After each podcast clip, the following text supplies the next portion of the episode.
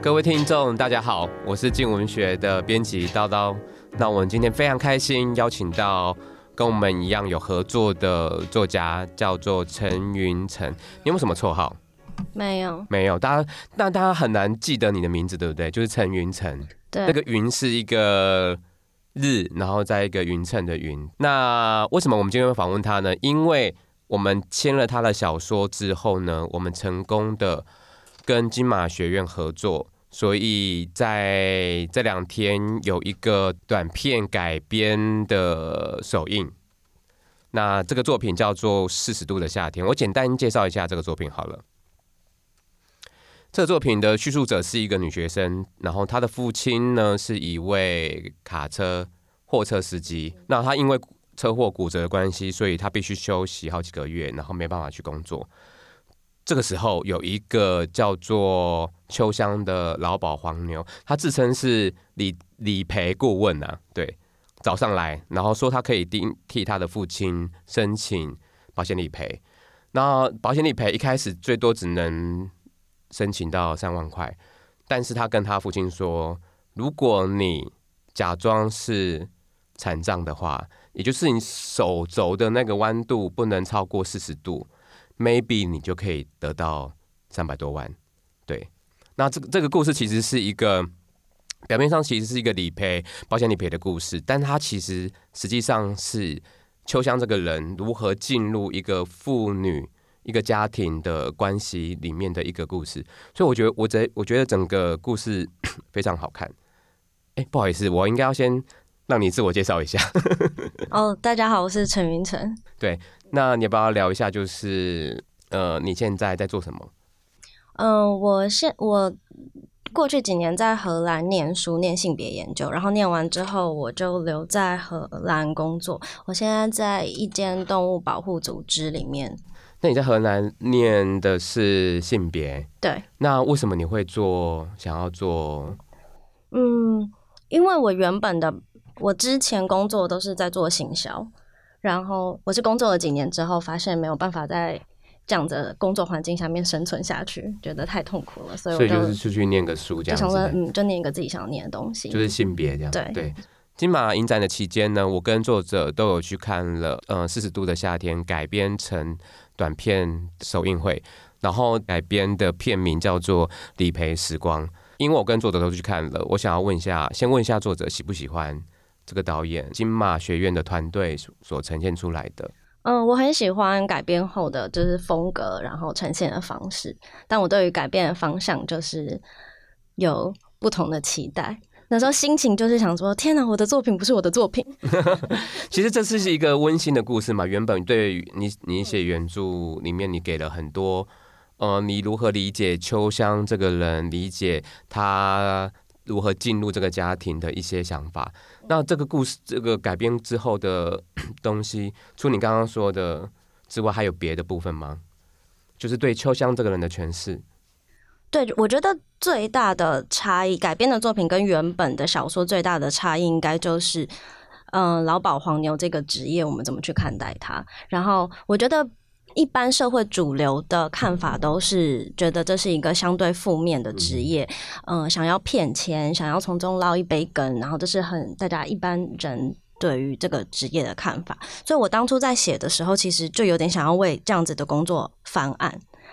然后这可能也是我对于呃改编的短片会有更高的期待，因为昨天看完下来，比较像是。嗯，用原本大家习惯的视角，然后重新就还是一样这样看这个职业，然后加一些其他有趣的元素在里面。我发现那个他改编之后的成品，他的那个焦点可能是关注在那个女学生身上，对不对？对，我觉得他拉出了另外一条故事线，就是女学生跟复健师哦，然后有，有一点点暧昧的那个情情愫在，对，跟原著的小说确实是差很多。嗯那他改编的片名叫做《理赔时光》，但是你原本的啊片名叫做《四十度的夏天》。嗯，你当初怎么样把这个东西连接在一起的？呃，当初写的时候，我觉得四十度是一个很关键的，而且其实它也隐含着就是作为做劳保黄牛或者做理赔顾问，他的专业性其实就是在知道那个四十度的重要，就差一度都不行的那种。对。然后另外一方面，其实我觉得那个工伤者就是那个父亲，他必须要临摹或者是揣摩。呃，只能动四十度的这个感觉，我觉得非常非常像他跟他女儿的生存的环、oh. 呃的方式。就他们并不是不不能动、不会动，而是在现在的游戏规则之下，他们必须要假装我只能动四十度，必须在很狭窄的空间里面求生存的那个姿态。其实像像蛮像是每个人跟人跟人之间的关系，你在有限的范围里面，你要去施展出你能够做大做到最大的一个程度的付出或牺牲。对，我觉得蛮好的。那为什么是夏天？为什么夏天呢？对，为什么不是冬天或秋天？这个问题就是 没有人问过吧？没有，就是我自己想象的那个场场景，就是是在夏天。是因为你实实际生活上面其实有遇遇到这样子的人，然后有发生过类似的事件，取材的那个时间点，也就是夏天。我有我有认识的人在当就是劳保黄牛。我们对理理财顾问，对理财顾问 然后呃，对，所以其实也不是特定的哪一个时间点，就只是觉得嗯，夏天是一个很好发挥的对故事场景的时间，这样对。而且我对台湾的印象就印象嗯，我对台湾的很多记忆或者很多地方的感觉最敏锐的时候，其实是在夏天，所以就比较想要把这样的故事的场景发生在夏天。你在荷兰待了多久？呃，在荷兰待了三四年，嗯。那荷兰的天气的整个状况是跟夏台湾差不多的吗？没有，就很寒，呃，比较冷，然后比较干，嗯。所以某个程度你蛮怀蛮怀念 台湾的夏天的，那种很湿热，你 用形容词跟我完全一样，湿跟热。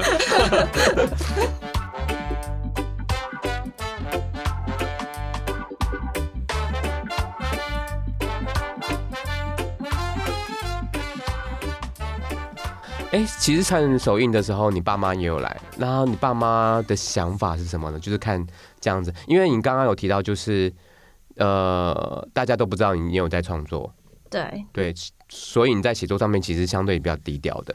但你出你得了一个奖，他又获得有机会改编，又上影厅，他们的想法是什么？嗯，当时得奖的时候，我爸妈的第一个反应就是。哦，原来你真的会写作啊！然后，昨呃那一天呃放映结束之后，因为他们也有看过原本的小说，然后他们一方面很开心可以跟一些知名影人在同一个空间里面，然后看到大家对，然后另外一个就是哦，原来改编是这样，怎么都跟你写的不一样，大概就是这种很直接的行。不过他们。对于女儿有这样子的发展或者不同的那一个，其实是应该是会蛮开心的。对，而且那个空间真的很多，就是知名的影人，就是什么侯孝贤啊、李安啊，都都出现在那个。对，对我觉得很开心，很开心。嗯，那你在这样子的写这个篇小说的过程当中，你大概做了哪些功课呢？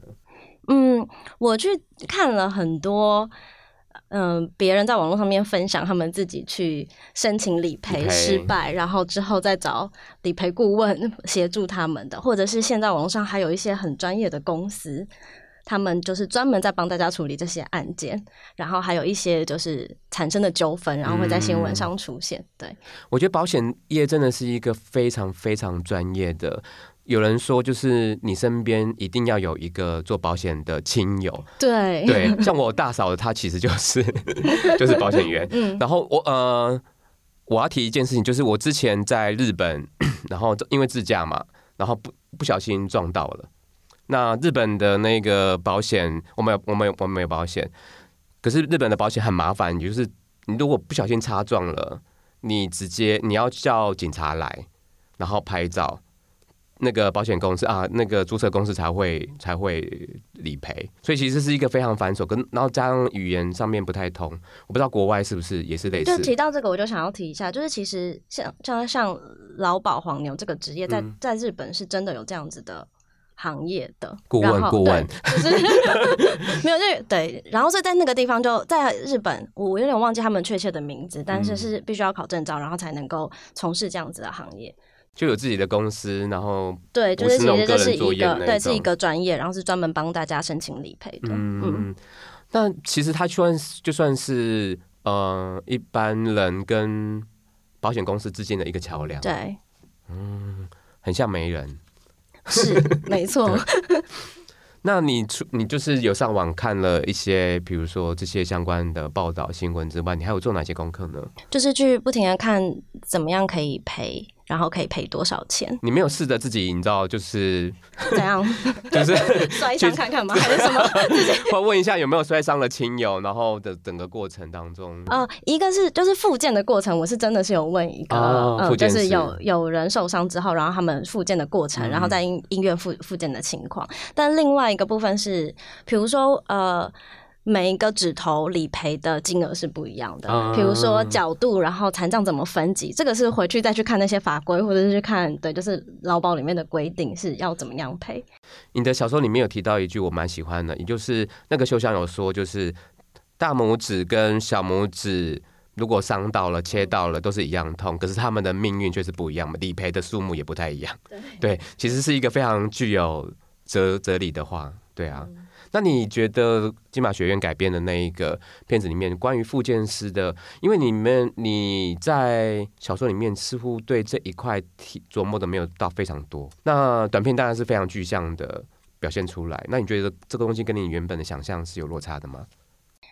嗯，有诶、但不过嗯、很有趣的是，我当时在写的时候也曾经想过要不要。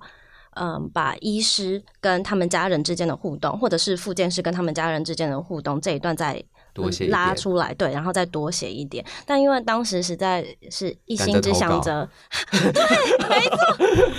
他说：“哦，我赶快写到八千字就好了，先别想这么多。” 因为那个林荣三文学奖小说的底线就是。低标就是八千到一万二这样。对，然后因为当时实在是太缺钱了，所以就想说啊，一定要就是先完成这件事情再说，以后呃其他角色要怎么发展再再想。我问一下，你当初得奖的时候的那个想法，就是很很开心，很感谢，然后得 到钱，还有别的吗？就是嗯，我我后来稍微看了一下评审的，就是记录，嗯，然后我还蛮我有看，我还蛮开心。就呃，我就是我自己自己在中间就是想要传达的一些意思，我觉得有就是评审有接收到，然后我就觉得很开心，因为我自己私心是非常的想要为这个职业翻案，但我又不想要写的很明显，所以我还是希望角色是有一点亦正亦邪的，然后在这样的道德边缘之中，然后透过女儿的视角去看这个职业，然后也许读者或者是观众可以跟着去思呃思考说，对，就是为什么。这个行业可以存在，为什么会有人想要做这样子的事？然后其中有个评审有提到，他有看到最后，因为女儿也想要做这个职业的那个点，我就觉得啊，有有有有。陈宇航，对，因为陈宇航是我老师啊。呃，我看到另外一个评委也是我老师郭向生，他其实有提到，就是其实这里面啊，因为他们到最后真的拿到这些钱了，那某个程度，这些人都是共犯。对。因为他们是用说谎的方式去得到这个钱嘛，因为原本其实是可以超过四十度的，嗯，对啊。那我觉得这个东西就是一个很好的、很好的小说，也就是它不是直接界定你对或错，而是大家都在一个类似危险的边缘，类似一种犯罪的边缘去看待自己跟他者的一个关系，我觉得蛮好的。嗯，因为我自己觉得世界上发生所有事情都没有好人，也没有坏人，就要么大家都是好人，要么大家都是坏人。嗯，就希望就是这个故事也是 每个角色的设定也是这样。嗯。